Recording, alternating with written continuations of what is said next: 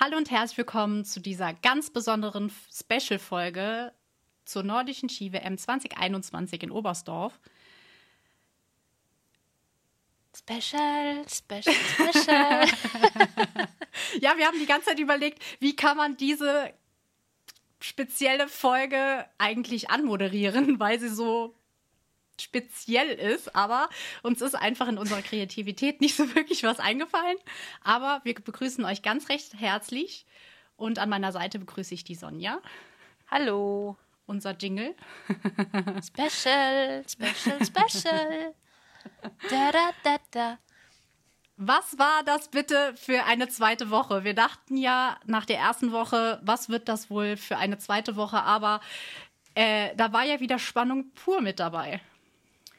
Allerdings, ich bin froh, dass jetzt mal eine Woche oder zwei Ruhe ist, weil meine Nerven müssen sich jetzt mal wieder ein bisschen entspannen. Diese, ja. also diese WM, die hat es ja wirklich in sich gehabt. Ne? Das war ja, da war der ja Wahnsinn. kein Wettkampf, der nicht irgendwie bis zuletzt wirklich, wirklich spannend war. Also ja. das war für keinen Selbstläufer. Die Ergebnisse waren alle, würde ich jetzt mal behaupten, sehr Alter, was heißt sehr, aber doch durchaus überraschend. Ja. Die, definitiv. Ähm, das hätte man so jetzt äh, nicht unbedingt gedacht. Und ja, ganz toll war natürlich, wir hatten den ersten Wettkampf von der Großschanze für die Frauen. Endlich, hurra! Mhm. Yay! Der Sache mal noch einen Schritt näher gekommen. Gleichberechtigung, yippie, yay. Wir haben ja auch erst 2021, also insofern. Ähm, ja, aber ich glaube, wir müssten, wir müssen noch ganz, wir müssen noch an einem anderen Punkt anfangen, weil hm. wir hatten am Montag die Special-Folge rausgebracht und haben mhm. unsere ähm, Favoriten gesagt. Einen Tag später war oh. das dann auch schon wieder hinfällig, ja. weil nämlich ein ganz bestimmter, nämlich äh, Granerüth, positiv getestet wurde und somit nicht bei den Wettkämpfen teilnehmen konnte. Ja, das war eine Knallermeldung. Also, also damit wie aus, wie aus so einem Film irgendwie, ne? Dass du so denkst, und jetzt, also von allen jetzt ausgerechnet Kranerüth. Was? Ja. ja. Genau. ja, also ja, damit war es natürlich hinfällig, aber da waren wir nicht die Einzigen. Also es hat nee. ja quasi irgendwie jeder ihn als ähm, Top-Favorit auf dem Zettel gehabt. Ähm, ja. Insofern hat das die ganze Sache natürlich nochmal auf ein ganz neues Level gehoben, spannungsmäßig. Mhm. Auf ja. jeden Fall. Und dass dann Maren Lündby auf der Großschanze gewonnen hat, ist ihr auch noch mal sehr, sehr hoch anzurechnen, weil die komplette norwegische Mannschaft doch schon ziemlich viel mitmachen musste, um überhaupt starten zu können. Ähm, mhm. super gemacht einfach. Nervenstärke ja, die, ohne Ende gezeigt. Bravo. Ja, für die war das natürlich sehr ähm, aufregend, weil das ganze Team ja erstmal dann auch in Isolation musste, um zu gucken, wer ist denn da jetzt alles infiziert. Ähm, es, also soweit ich jetzt mitgekriegt habe, ist es wohl nur Granerüth, wo auch immer er das jetzt her hat, ohne andere mit infiziert zu haben, ist ja schön, aber das ist ja schon irgendwie auch sehr mysteriös. Also weiß kein ja. Mensch, wo das herkam. Ähm, ja, insofern eine große Anspannung ähm, für alle Beteiligten und dann Gold abzuräumen. als nicht unbedingt Top-Favoritin. Also natürlich eine Mitfavoritin Maren Lündby gewesen für die Großschanze oder überhaupt für alles, ja. Aber jetzt nicht unbedingt ähm, als Top-Favoritin. Ich glaube, da hatten wir alle, haben wir ja auch gesagt, äh, Marita Kramer auf dem Zettel stehen gehabt. Genau. Ja, hat dann Aber, doch nicht so ganz geklappt. Ja. Die ist dann im Endeffekt auf Platz 4 gelandet. Auch wieder sehr undankbar, wie auch schon auf der Normalschanze. Ja, das finde ich irgendwie also das ist schon, das ist schon tragisch so ein bisschen, ne? Also, ja, also tja, was soll man machen?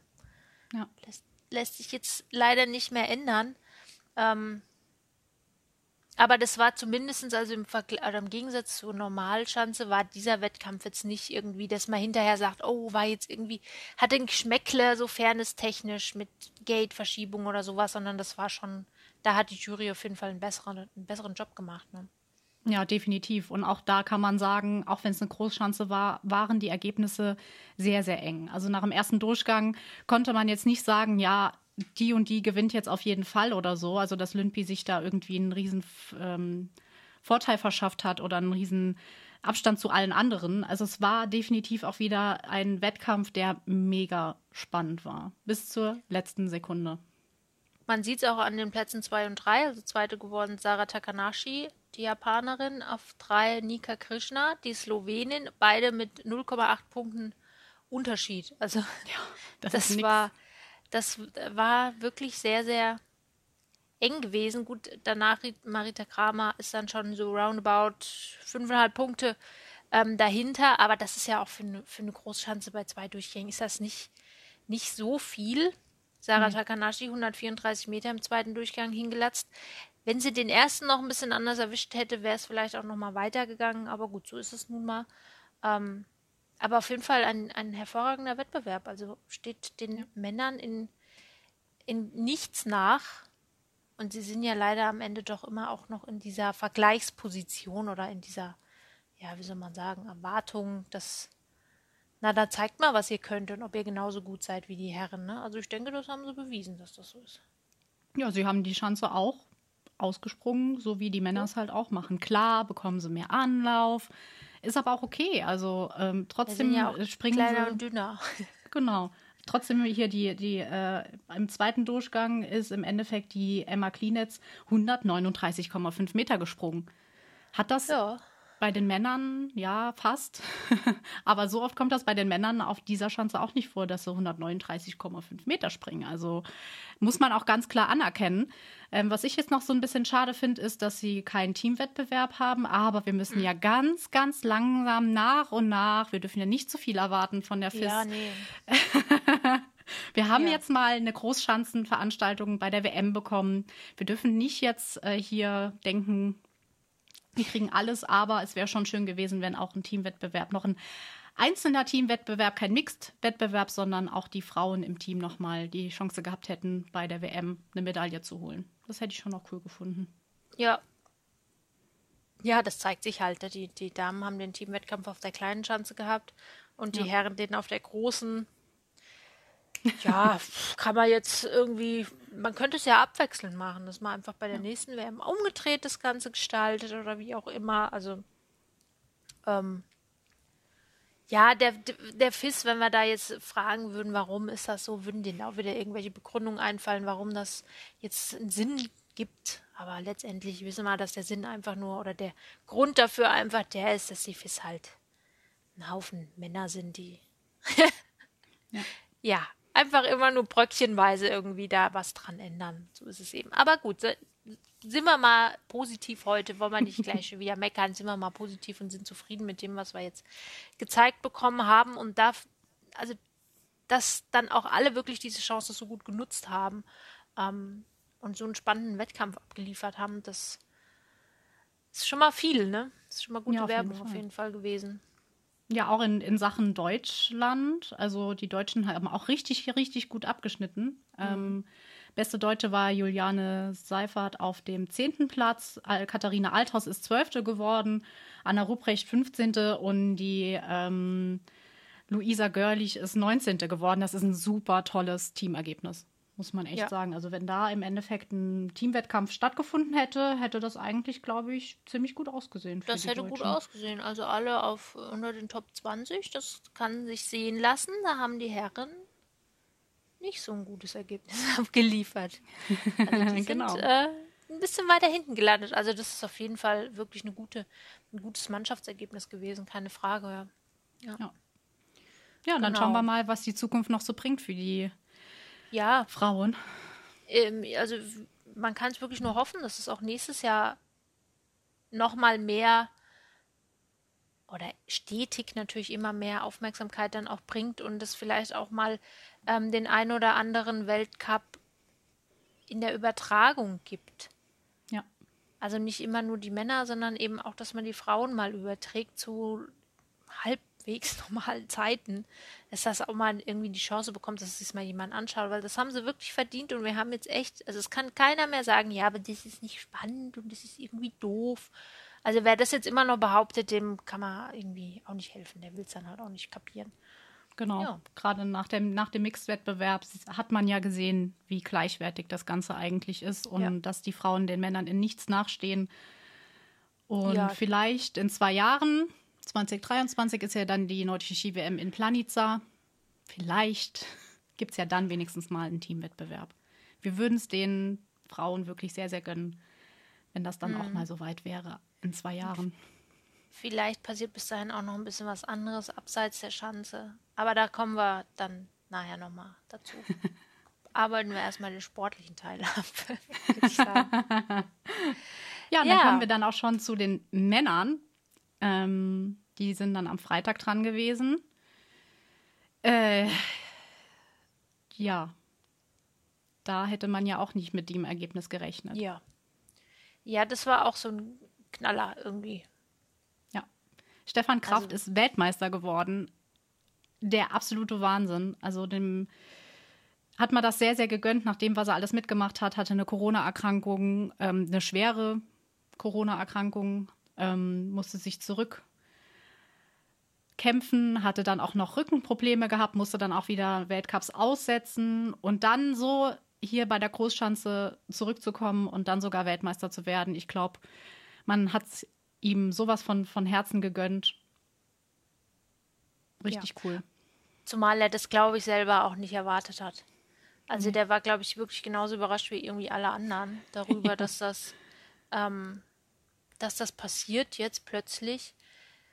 Ich meine, wie gesagt, dadurch, dass eben ähm, halber Ignar Granerüd ausgefallen ist, ja ziemlich kurzfristig, hat, ich glaube, da ist wirklich eine Schockwelle irgendwie durch die ganze, durch ja. den ganzen Kader oder durch die, alle Athleten ähm, nationenübergreifend gegangen, dass man gedacht hat, oh wow, jetzt, jetzt wird nochmal durchgewürfelt, ne? Mhm. Ähm, das war schon ziemlicher Knüller gewesen. Dass er es dann geworden ist, ähm, ja, ich habe mich da auch sehr drüber gefreut. Er hat es auch auf jeden Fall verdient. Also es war keine leichte Saison, wie du es ja schon gesagt hast. Ähm, und das, diese unverhofften Siege, die, weiß ich nicht, die wiegen vielleicht tatsächlich noch mal ein bisschen mehr. Ne? Ja, auf jeden Fall. Und, und dann hat ja ein Norweger dann ja. den Granerüt doch sehr gut vertreten. Jo Robert Johansson ist dann Zweiter geworden. Auch sehr überraschend. Aber ja. Auch da muss man ja sagen, die hatten die Tage zuvor ziemlich viel Aufregung, mhm. mussten sich testen lassen und so weiter, genauso wie bei Lündby auch. Und dann so auch da so eine Nervenstärke zu zeigen, verdient echt eine große Anerkennung. Ja, das zeugt auch auf jeden Fall davon, dass das norwegische Team wirklich gut aufgestellt ist. Also nicht nur jetzt sportlich betrachtet, sondern auch, ähm, ich sag mal, mental oder von der, wie soll man sagen, von der Stimmung insgesamt, ne? Hm. Ähm, so kommt es einem zumindest vor, auch wenn man sich so, ich sag mal, die Social Media Auftritte der Norweger an, anschaut oder so, da ist schon eine große ähm, familiäre Atmosphäre irgendwie auch dahinter und eine hohe Professionalität. Ich meine, sie haben es ja offensichtlich auch irgendwie geschafft, sich so voneinander abzusondern, dass Granerüd niemanden stand heute, also ich habe bis jetzt nichts mitgekriegt, dass er noch jemanden angesteckt hat. Ähm, das ist ja auch schon mal, ich meine, was, also es hätte auch anders laufen können. Es hätte auch laufen können wie zum Beispiel beim italienischen Team, die ja am gleichen Tag, als das mit dem mit Granrüds positivem Testergebnis kam, geschlossen abgereist sind, weil sie eben mhm. diverse ähm, Corona-Fälle im Team hatten und deswegen gehen mussten, was natürlich für alle auch wirklich, ähm, ich glaube sogar dann auch die, also nicht nur jetzt was die Skispringer angeht, sondern auch die Kombinierer und die Langläufer, also ich glaube ganz Italien war dann irgendwie weg. Das hätte Norwegen natürlich auch blühen, blühen können. Das wäre natürlich oh. wirklich drastisch gewesen. Also das dann so noch gewuppt zu bekommen, Respekt auf jeden Fall. Ja, ja, das sieht, also die Norweger sind einfach von ihrer Mentalität her, also schon seit Jahren, also früher auch schon, die sind halt einfach cool drauf. Also äh, damals schon mit, äh, wie heißt er nochmal, der äh, Rohr Jockelzeu ja. und der ähm, Rumören. Rumören, genau. Das, war, das waren halt auch schon so richtig coole Socken und das zieht sich ja. jetzt bis jetzt auch hin mit irgendwelchen Tanzvideos, da um die Ecke zu kommen und so. Die sind halt so, mm, das merkt man dann halt auch. Also sie sind cool und ähm, das macht das Ganze dann, denke ja. ich, auch in so einem Wettkampf auch aus, einfach cool zu bleiben, einen kühlen Kopf zu bewahren und ähm, ja, wie du auch schon sagst, sehr professionell da ranzugehen und ja, dann sowas abzuräumen. Mega. Ja, sehr, sehr schön gewesen. Also wirklich Glückwunsch auf jeden Fall. Ja.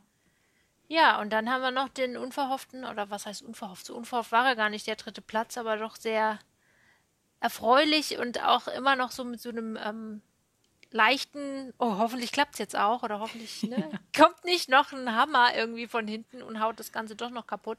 Kam aber kein Hammer mehr, sondern tatsächlich hat dann Karl Geiger auf seiner Hausschanze ja den äh, ganzen Medaillensatz, wenn ich das richtig sehe, voll gemacht und hat sich noch die Bronzene geschnappt.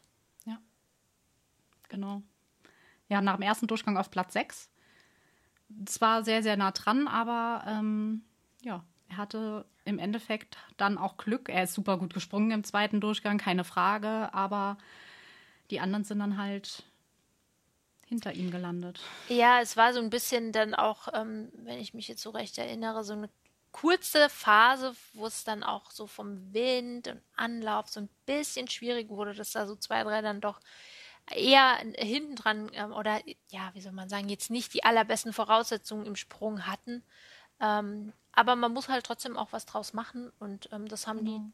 die, die drei ersten auf jeden Fall geschafft und insofern hat er auch sich diese Medaille natürlich sehr verdient. Ähm, ja. Das war so auch nicht abzusehen, ne? dass er wirklich voll behangen mit Metall, mit Edelmetall, dann nach Hause marschieren kann. Ich glaube, nee. das hatten wir so alle irgendwie nicht so wirklich erwartet. Nee, das stimmt. Aber umso schöner, weil wir haben ja auch schon gesagt, so ein Athlet macht das nicht nochmal mit, eigentlich in seiner ja. Karriere, außer er heißt äh, Noriaki Kasai und so weiter. Gibt es halt in Deutschland jetzt nicht so unbedingt. Ähm, das dann halt bei seiner Heim-WM in seinem Heimatort insgesamt, Spoiler-Alarm, vier Medaillen mit nach Hause zu nehmen, ist halt einfach was Besonderes und mhm. der absolute Wahnsinn vor allem. Und das muss man ja auch sagen. Ähm, wir verheimlichen das ja nicht, dass äh, er auch zwischendurch halt mal einen kleinen Durchhänger hatte. Viele Medien verheimlichen das ja und sagen, alles war super. Ähm, wir haben ja auch schon eine Folge darüber gemacht, war es halt nicht. Aber umso schöner um, und umso toller, und das ist ihm hoch anzurechnen, hoch anzuerkennen, so zurückzukommen zu seiner Heim-WM, wo vor, vorher nicht klar war, ob es wirklich funktioniert, mhm. auf dem Punkt da zu sein, ey, Respekt. Ja, definitiv. Also das gehört ja dann auch dazu und, und bringt ja noch mal ein bisschen mehr Wertigkeit irgendwie in die Sache rein, finde ich jedenfalls. Ähm, dass dann auch nichts, also ich weiß ja nicht, was jemand davon hat, irgendwie das so, also ab irgendwie kam Spatenkirchen, bis dass die WM losging, dieser Zeitraum existiert für viele Medien jetzt schon gar nicht mehr ja. ähm, weil man also nur das Positive sich rauspickt. Also halte ich für unsinnig. Wenn man so an Sport herangeht, dann kann man es auch irgendwie sein lassen, weil da gibt es halt nicht nur Höhen, sondern es gibt eben auch Tiefen und die hatte er. Ähm, und umso mehr ist es natürlich für ihn jetzt auch schön, dass es wieder, ja, dass er den, den Weg rausgefunden hat, Fragezeichen in Klammern, sage ich mal. Also das wissen wir natürlich jetzt nicht, ob es. Ich meine, er hat natürlich auch ein bisschen Glück gehabt, dass es eben seine Heimschanze war. Ja, mhm. ob das anderswo jetzt exakt genauso abgelaufen wäre, wissen wir alle nicht. Ähm, keine Ahnung. Brauchen wir auch uns überhaupt nicht zu überlegen oder so. Nö, ist, es, es war ist so, auch nicht so. War. Es war so, genau. wie es war. Ähm, aber nichtsdestotrotz hatten wir halt in den letzten paar Wochen, gab es nun mal diese Problematiken und ähm, ja, genau. umso höher ist seine Leistung jetzt auch. Ähm, ja, anzuerkennen.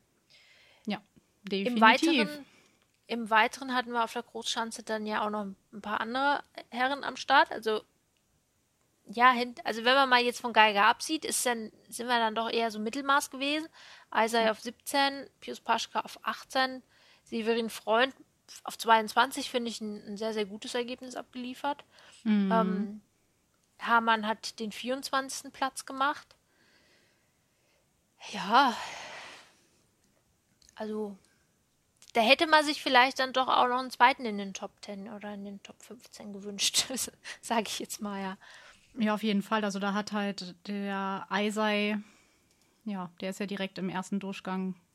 War es im ersten? Nee, es war im zweiten. Wann war das? Nee, es war im zweiten Durchgang, wo er so schlimm gestürzt ist. Falsch. Ja, das, Im ersten Durchgang. Ja, hat er halt alles auf die eine Karte gesetzt und die Karte war halt dann nicht so.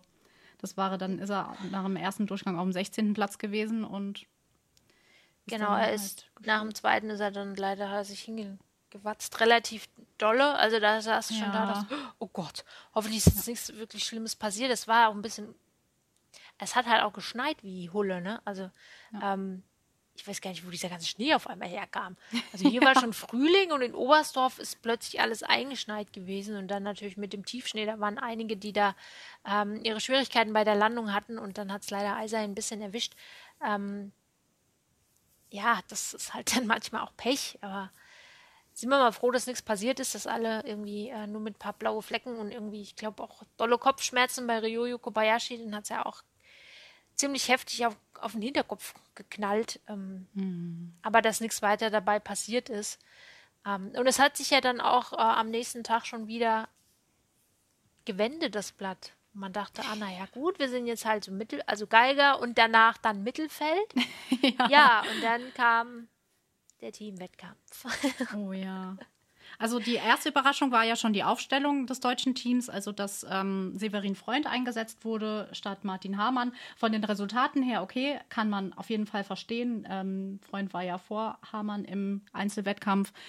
Trotzdem war es überraschend, hat mich aber sehr für ihn gefreut, weil er ja auch eine lange Leidenszeit hinter sich hat, zwei Kreuzbandrisse, auch wegen Rücken und so weiter Probleme und dann bei, doch nochmal bei einer nordischen Ski-WM die Chance zu kriegen, beim Teamwettbewerb mit dabei zu sein, hat mich sehr gefreut und ähm, ja. ich, man muss ja auch sagen, klar, der zweite Sprung im Teamwettkampf war nicht das, was man eigentlich gebraucht hätte, sage ich mal so, aber er hat seinen Job gemacht. Also er hat, denke ich, schon annähernd das gemacht, was man von ihm erwartet hat und ähm, das Ergebnis zeigt ja auch, dass das alles so geklappt hat, wie es klappen sollte. Ja, wie es klappen sollte, ist schon mal, also es hat ja sogar noch doller geklappt, als es klappen sollte, weil ich glaube, das hat ja so jetzt auch keiner am Ende ähm, erwartet und ich würde auch fast mal sagen, mit der Prämisse sind die gar nicht rangegangen, zu sagen, ja, wir nee. machen hier mal eben, wir gewinnen jetzt mal. Was? Also es war, es war ein sehr kurioser Wettkampf, wie ich finde. Alleine schon die Tatsache, dass der Norwegen schon vom ersten Springer an sich, also sie sind ja irgendwie auseinandergebröselt, ne? Für die war, ja. das hast du dann halt schon gemerkt, dass es irgendwie, dass es dann auseinandergefallen ist, das norwegische Team, in Anführungsstrichen, ähm, dass ihnen diese ganze Situation, das, meine, eine gewisse Unruhe bringt es natürlich rein. Ihnen hat Granerüth gefehlt. Und dann ist das von Anfang an irgendwie so ziemlich in die Buchse gegangen. Was ja. für mhm. alle anderen Nationen natürlich auch dann nochmal die, ja, die, das Türchen geöffnet hat, auch da nochmal, äh, dass das Ganze sich durchwürfelt. Ja. Das war spannend ohne Ende. Und man muss ja auch sagen, und das äh, ist auch wirklich so, der erste Sprung in so einem Teamwettkampf kann meistens schon viel ausmachen von, dem, von der vom Gedankengang her der Athleten. Also wenn der erste Springer das schon ziemlich gut macht, wie jetzt bei Pius Paschke, der hat direkt, ist direkt mal 136,5 Meter gesprungen, direkt ja. mal abgeliefert und dann ist natürlich die der Gedankengang der anderen Athleten halt anders, als wenn ein Lindwig springt als erster und halt nur ähm, 116 Meter springt. Ja. Dann kommt man schneller ins Grübeln. Und da, äh, mir war das nie so klar, muss ich sagen. Also, ähm, dass wirklich der erste Sprung über vieles entscheiden kann, schon. So vom. Jetzt nicht natürlich alles entscheiden kann, aber so wie es dann halt weitergeht. Das merkt man dann schon. Das färbt schon auf die anderen Athleten auch so ein bisschen ab. Ja, es ist halt auch gleich so eine Drucksituation, die daraus entsteht, ne? dass die anderen wissen, oh, oh, jetzt muss ich aber ordentlich was gut machen und jeder versucht ja, oder das, der Idealfall ist ja, dass alle irgendwie versuchen, dran zu bleiben und nicht ähm, federn zu lassen oder nicht irgendwie sich abhängen zu lassen quasi und im besten Fall vielleicht auch nochmal ein bisschen was gut zu machen und dann auf einmal, ich meine, das war, war von Marius Lindwig ja auch nicht zu erwarten, das ist ja ein, nee. ein Top-Athlet, einen ganz, ganz tollen Flugstil, den er hat, also eines der großen Talente für die Zukunft, würde ich mal fast behaupten, aber ja, das ging halt schon mal direkt dann am Anfang in die Buchs. Ich bin persönlich ja oder plädiere schon eigentlich seit langem dazu, dass es im Teamwettkampf ein, also im grundsätzlichen Teamwettkämpfen ein Streichergebnis geben sollte. Weil dieses, ich meine, wie ätzend ist es dann für den Athleten, wenn er jetzt derjenige ist, der es verkackt hat, in Anführungsstrichen, um es jetzt mal sehr drastisch zu formulieren, ja. Also der es für die anderen irgendwie, der die anderen mit reingerissen hat. Das ist ja auch mental, kann ich mir vorstellen, nicht einfach. Deswegen bin ich schon lange wirklich dafür, dass man im, in Teamwettbewerben einfach ein Streichergebnis einführt, um so diesen diesen Druck, dass es, wenn es mal einen Ausrutscher gab, und das ist von Marius Lindwig ein Ausrutscher gewesen, weil im zweiten Durchgang hat er mit 133 natürlich wie einen ganz normalen Sprung abgeliefert, ähm, dass du da nicht so als Einzelner dann dastehst und der, ja. der bist, sag ich jetzt mal. Ja, beim, äh, er ist ja auch einen Tag vorher, im Einzel ist er ja, ja auch noch in die Top Ten gesprungen. Also das ja. hat man ja dann schon gesehen, dass er das auch kann. Aber ja, klar, also ist eine gute Idee. Auf jeden Fall ähm, ein Ergebnis zu streichen. Ich finde zwar immer wieder, ich glaube auch nicht, dass das beim Teamwettbewerb so ist, dass man dann halt einem die Schuld gibt oder so. Man gewinnt und verliert immer zusammen. Aber klar, derjenige hat es im Kopf und muss ja. damit klarkommen, dass er es halt schon insgeheim dann halt schon so ein bisschen versaut ja. hat. Ist auf jeden Fall eine gute Idee. Ja, also Herr Pertile, wenn Sie zuhören, ne? können ich mir glaub, gerne eine Nachricht schreiben. Ich werde das Ganze nochmal genauer. Äh, ja, also ich bin ja auch nicht die Erste, die auf die Idee kommt oder sowas, sondern das haben ja viele schon länger gesagt, dass das vielleicht nicht so schlecht wäre, um sowas dann mal so ein bisschen zu entkräften. Aber gut, äh, alles hypothetisch ist nun mal nicht so. Ähm, also Norwegen damit raus gewesen. Sie sind zwar in den zweiten Durchgang gekommen, aber viel mehr kann man da jetzt auch nicht als äh, Erfolg verbuchen. Für die war es einfach halt einfach gelaufen. ja, ja genau. ist, ist nun mal so. Und was war mit deinen Slowenen? ja, das ist irgendwie auch alles so ein bisschen anders. Also anscheinend, ich war ja sehr äh, überzeugt schon seit zwei Monaten, dass Anzelanisek ja. Weltmeister wird. Verdammte Axt.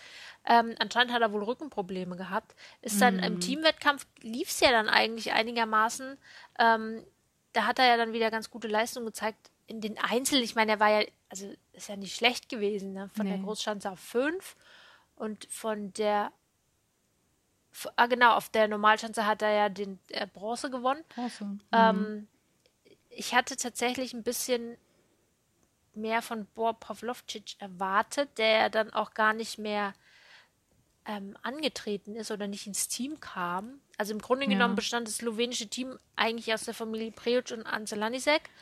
Ja. Ähm, oder man kann auch sagen, Familie Prejuc gegen den Rest der Welt ja, naja, aber gut, ich glaube tatsächlich, dass die Slowenen wirklich auf einem guten Weg sind. Die arbeiten ja auch schon so ein bisschen hin auf ähm, Planica ähm, mhm. in zwei Jahren und da werden die dann wirklich ganz weit vorne sein. Jetzt Platz 5 ist jetzt ja auch nicht so ein Knüller gewesen, aber es war auch mit Japan dann doch ein bisschen. Also es gab schon ein Battle, sagen wir mal, zwischendurch. Ja. Ne? Hätte auch noch besser laufen können. Aber die Japaner haben, und es freut mich sehr, den vierten Platz gemacht. Ähm, das finde ich richtig cool, ehrlich gesagt. Und es hat ja sogar zwischendurch noch so ausgesehen, als ob sie wirklich auch eine Medaille kriegen. Also sie ja. haben sich ja immer wieder abgewechselt, waren auch mal auf dem dritten Platz.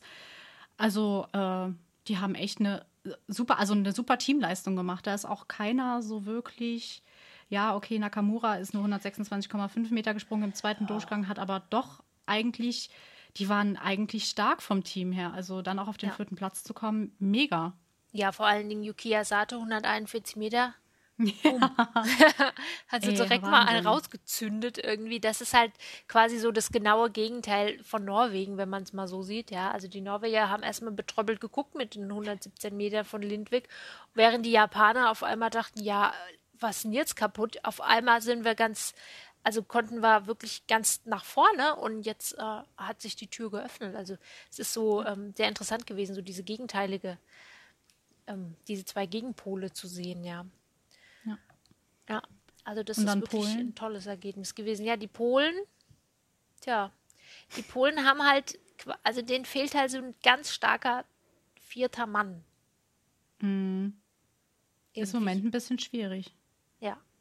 Das, das muss man irgendwie sagen, den so einen richtigen vierten, das war zum, äh, im Dezember schon mal, sah das schon mal anders aus. Ähm, ah ja, gut. Aber immer noch mit Platz drei, immer noch wirklich äh, gut abgeräumt.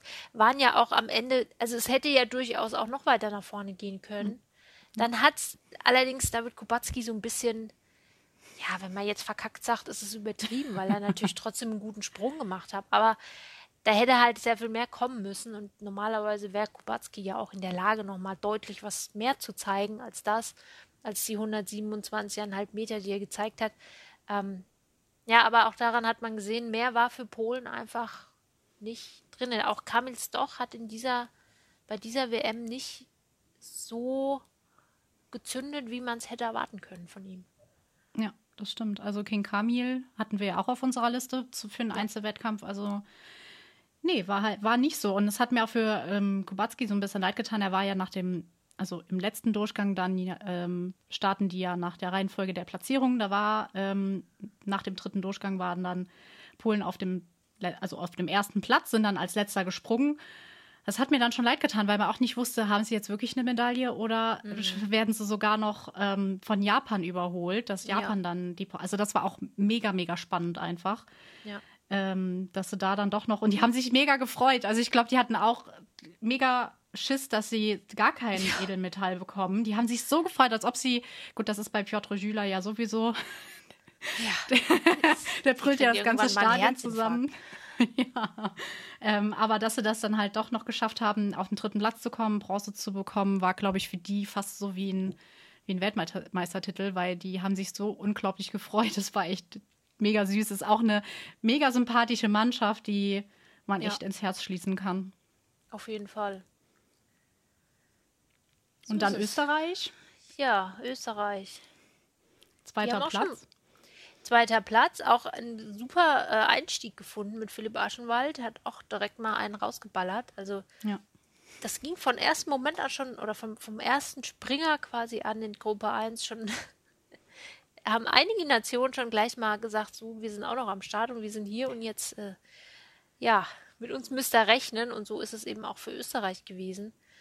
Ähm, ja, ihre Achillesferse Jan Hörl, der zwar im ersten Durchgang auch äh, mit 136 Meter super abgeliefert hat, aber das dann halt im zweiten auch nicht so wiederholen konnte. Ja. Ähm, aber trotzdem sich, also ich hätte Österreich ehrlich gesagt nicht so weit vorne gesehen. Ich weiß Echt nicht, warum. Nee, ich weiß nicht.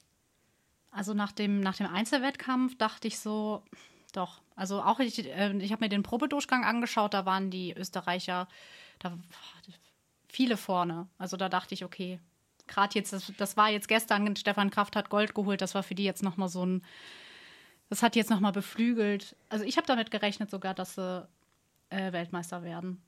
Ja, das kann schon sein, dass ich da so vielleicht ein bisschen verzerrte Wahrnehmung habe, weil mal Österreich halt immer mit ganz, ganz, ganz, ganz, ganz vorne, also selbst Platz 10 ist ja schon irgendwie für österreichische Verhältnisse es klingt jetzt ein bisschen übertrieben, aber wenn man überlegt, dass wir früher davon geredet haben, erster Platz Österreich, zweiter Platz Österreich, ja. dritter Platz irgendjemand anders, vierter Platz Österreich. Ja, und das war eben in dem Fall nicht so. Aber ja, du hast schon recht. Also sie haben ähm, mit Stefan Kraft auf der 1 und dann ähm, mit Platz 10 und 11 und 8 natürlich sind sie ganz, ganz weit vorne gewesen. Aber irgendwie hatte ich sie trotzdem nicht so richtig, weiß ich nicht, nicht so richtig auf dem Zähler. Und vor allem sieht man ja dann auch wieder, man darf sich auch nicht auf die anderen Ergebnisse oder auch vom Probedurchgang nochmal, sage ich jetzt mal, blenden lassen, weil das Teamspringen einfach eine eigene, eigene Gesetze hat. Ja. Es hat eine eigene Dynamik, alleine auch schon deswegen, weil die Jury viel mehr Möglichkeiten hat, auch im Anlauf ähm, mm. innerhalb der oder in den verschiedenen Gruppen quasi ähm, eine ganz andere Dynamik zu bringen mit Anlaufverschiebungen und so weiter. Das, ähm, das kann man im Vorfeld alles nicht so wirklich mit einkalkulieren. Ne? Ja, das stimmt. Ja, es war ja auch die Art in. Da ist sehr viel Taktik auch mit dabei, durchaus. Also auch ja. die, die Aufstellung, wer lässt wen zuerst äh, oder in welche Gruppe wird wer reingesteckt und so weiter. Das ist, ähm, da ist viel Taktik dabei. Das hast sowas hast du natürlich im Einzel nicht. Ja, das stimmt. Man sieht ja auch, also gerade auch bei Deutschland und Polen, bei Deutschland Pius Paschke als Erste springen zu lassen, ähm, wo ich ihn jetzt eher so nach den Ergebnissen eher auf den, auf den zweiten Platz gesetzt hätte, ähm, ist auch schon taktisch mega klug und auch äh, bei Polen Piotr Schüler auf den ersten Platz zu setzen, an die erste Startgruppe. Ja. Das ist halt wirklich, hat sich wirklich rauskristallisiert, machst du die erste Gruppe, bist du da schon erfolgreich. Das zieht sich dann schon so ein bisschen durch. Das siehst du wirklich auch bei allen, die unter den ersten, also wirklich die ersten vier, kann man sagen, ähm, dass alle bei dem ersten Sprung sowas von abgeliefert haben, dass sich das wirklich dann durchgezogen hat bis zum Schluss. Ja, so ist es. Ja, es ist. Mhm. Ähm, die Jury entscheidet natürlich auch danach. Also man muss ja immer gucken, wer ist der Beste in der Gruppe, wie machen wir den Anlauf. Ne? Und wenn du natürlich dann einen da reinsetzt, vielleicht der auch nicht ganz so stark ist, kann der natürlich davon profitieren, dass er viel mehr Anlauf bekommt.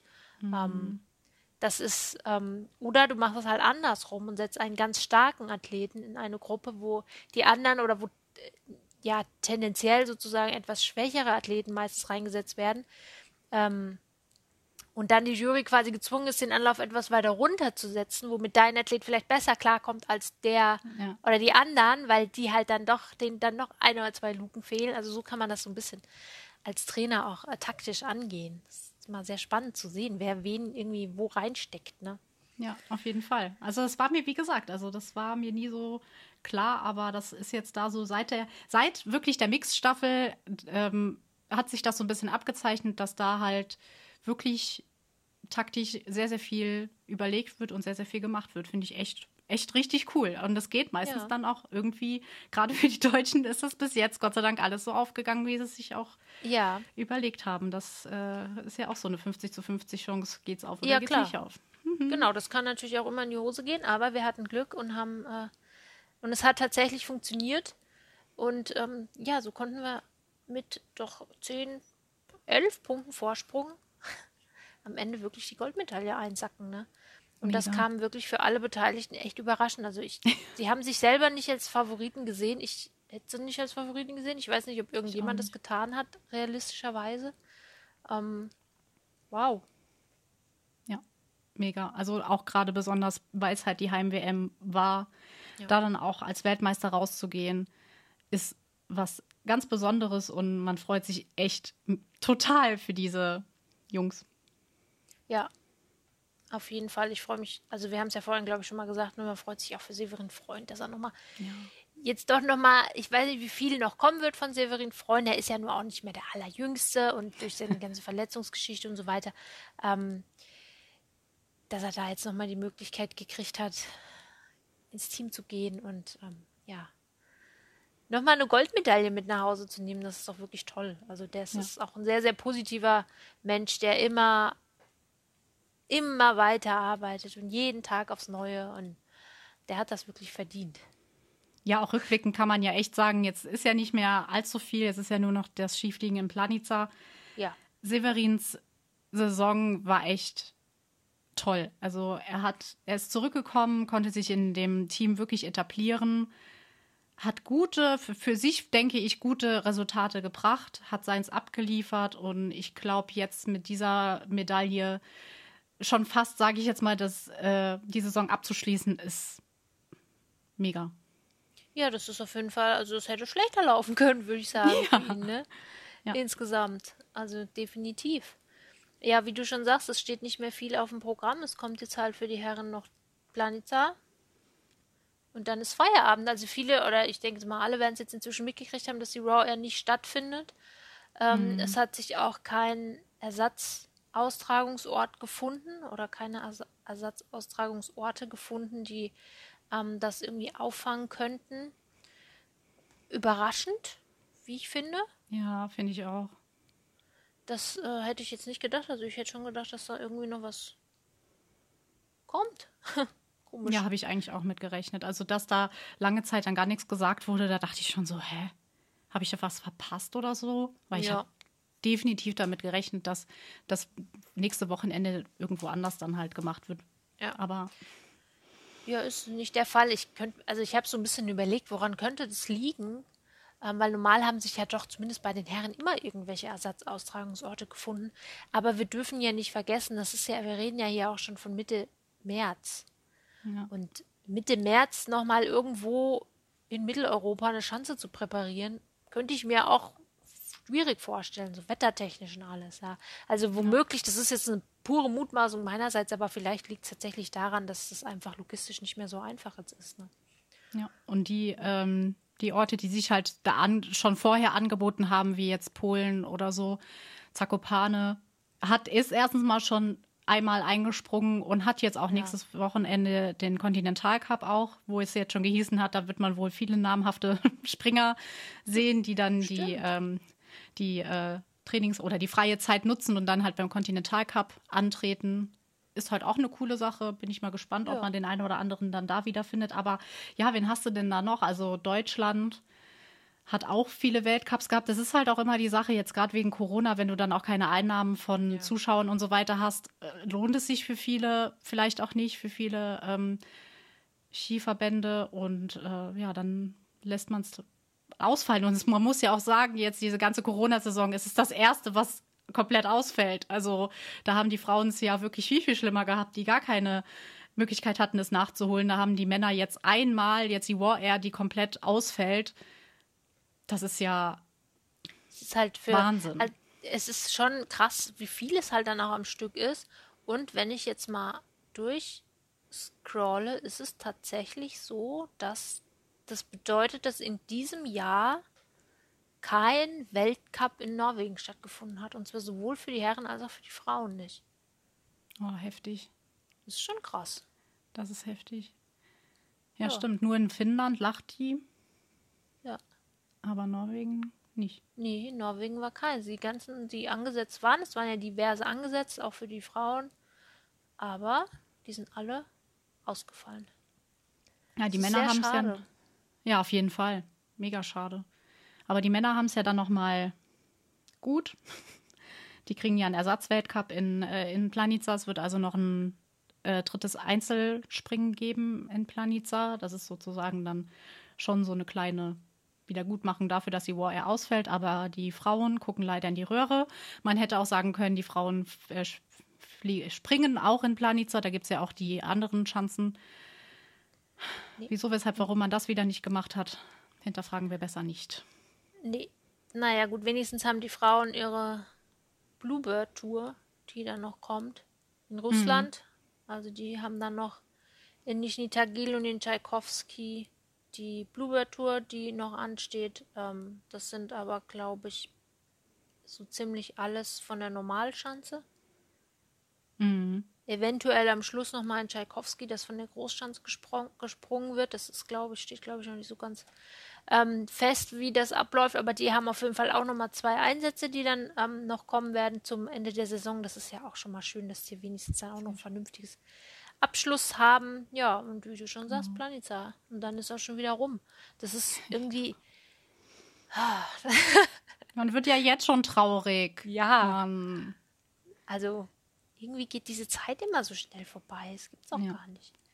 Vor allem, wenn man jetzt so zwei Wochen geballte, geballte Skisprungerlebnis hatte. Jetzt wird es ja. einem mal zwei Wochen komplett verwehrt und dann, ja, so, jetzt ist die, die letzte, das letzte Wochenende dann und dann ist zuerst mal wieder lange, lange, lange Zeit Pause. Das schmerzt ja. das Herz doch sehr. Ja, das ist richtig. Und das ist auch immer so, also so geht mir das irgendwie immer, dass man dann denkt so, oh, krass, was mache ich denn jetzt in den ganzen Wochenenden? ja, ist echt so. Ja. ja. Also, es ist ja schon. Es ist ja schon gestern so gewesen. Es war Sonntag und es ist kein Skispringen ja. gekommen. Es ist nur Langlauf noch gekommen, 50 Kilometer. Und man denkt so, toll, mein, so mein Sonntag, den man jetzt seit Monaten hatte, ja. Man hat einfach da nichts zu tun. Der ganze Rhythmus kommt durcheinander und ich überlege dann immer, was machen denn andere Leute am Wochenende? Müssen wir die mal fragen, was äh, ja. Äh, Nicht-Skisprung-Fans so am Wochenende machen. Gerade jetzt im Lockdown. Mal, erzählt uns mal, schreibt uns mal auf Instagram, was ihr so macht, wenn kein Skispringen kommt. Helft uns, Warten, die, so die lange am Fenster Zeit. stehen und rausgucken, bis wieder November ist. ja, genau. Oh, apropos, ja, apropos. Ich habe gesehen gestern, das muss ich jetzt mal schnell hier loswerden, ich habe gesehen, der vorläufige Weltcup-Kalender für nächstes Jahr ist online. Und tatsächlich ist äh, im März in, in Iron Mountain in Amerika sind Weltcup geplant. Wow. Das finde ich cool. Das ist mega cool. Ich hatte nur letztes ja. Mal gesehen, dass der Kulm auch wieder äh, Skifliegen. Ja. Jahr. Das finde ich auch mega cool. Das finde ich auch cool, aber ich frage mich immer, ob man das wirklich zwei Tage nach Ende der Vierschanzentournee machen muss. Ja. Also, äh, lass doch mal den Herren ein bisschen Zeit zum mal durchatmen, bevor man die gleich wieder auf eine Skiflugschanze drauf, drauf schickt.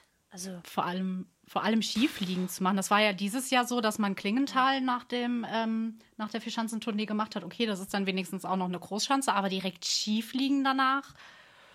Ja, also das ist, ist immer heftig. so ein. Man, ha, also das soll, ich meine, das soll ja auch alles safe sein und so, ne? Also wir wollen ja, ja. nicht, dass irgendjemand sich am Ende noch wehtut oder sowas. Und wenn du eh schon ausgelutscht bist nach der Vierschanzentournee, dann auch noch, ähm, naja, egal. Also auf jeden Fall äh, in Amerika, das wollte ich mal eben mitgeteilt haben, weil ich das ziemlich cool finde.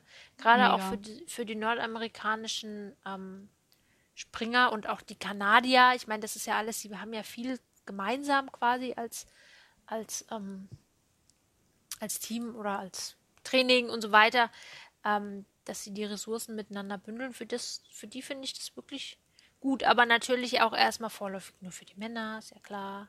Ja, ähm, bei den Frauen gibt es noch diverse Lücken im Programm. Mal gucken, was da noch passiert. Hoffen wir mal, dass die gefüllt werden. Und es ist Olympiasaison. Oh, und es ist Olympia, wenn es nicht ausfällt. Wenn es nicht ausfällt, ja. Schauen wir ja.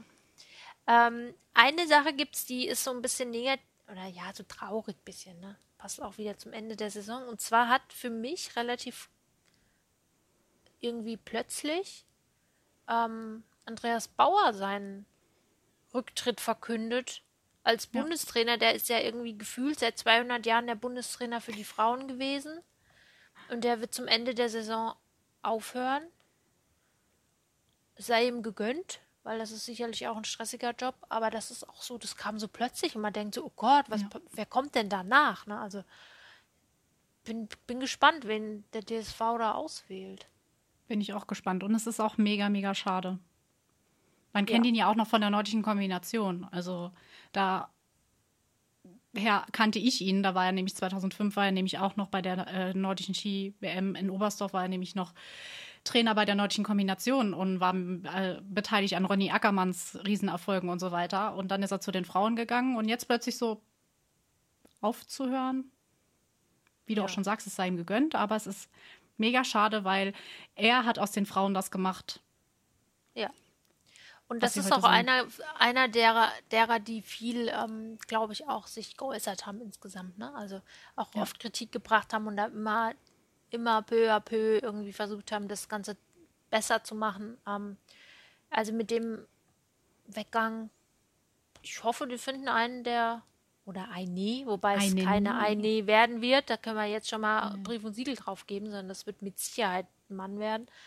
Ähm, ja, der das einfach diese Arbeit so fortführt auch. Ne? Das wäre toll.